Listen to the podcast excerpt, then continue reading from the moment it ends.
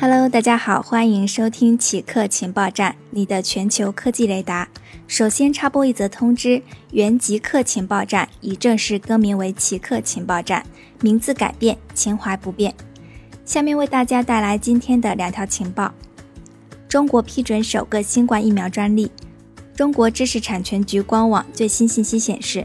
中国工程院院士陈薇团队和康希诺生物股份公司申请的一种以人五型复制缺陷腺病毒为载体的重组新型冠状病毒疫苗，已于八月十一日获得授权。这一疫苗就是此前陈薇院士团队开发的腺病毒载体疫苗。据介绍，该疫苗在小鼠和豚鼠模型上均具有良好的免疫原性，能在较短的时间内诱导机体产生强烈的细胞及体液免疫反应。此外，该疫苗制备快速简便，可以在短期内实现大规模的生产，以用于应对突发疫情。研究称，肥胖会增加男性新冠感染者的死亡风险。新冠患者在受感染后可能会出现严重症状的已知风险，包括高血压和心脏病等等。其中，极端肥胖也被认为是一种高风险表现。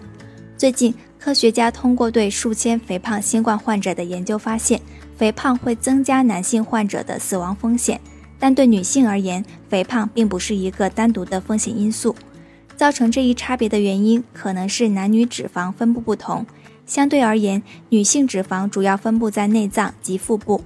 根据全球数据统计，中国只有百分之六的肥胖人口。